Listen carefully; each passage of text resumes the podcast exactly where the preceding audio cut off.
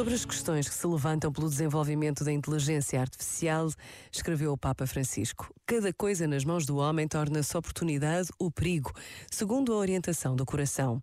O próprio corpo, criado para ser lugar de comunicação e comunhão, pode tornar-se instrumento de agressão.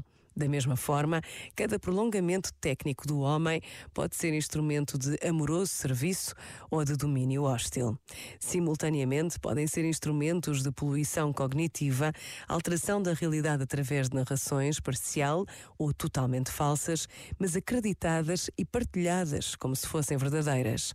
A simulação, que está na base destes programas, pode ser útil em alguns campos específicos, mas torna-se perversa quando distorce as relações com os outros e com a realidade. Este momento está disponível em podcast no site e na app.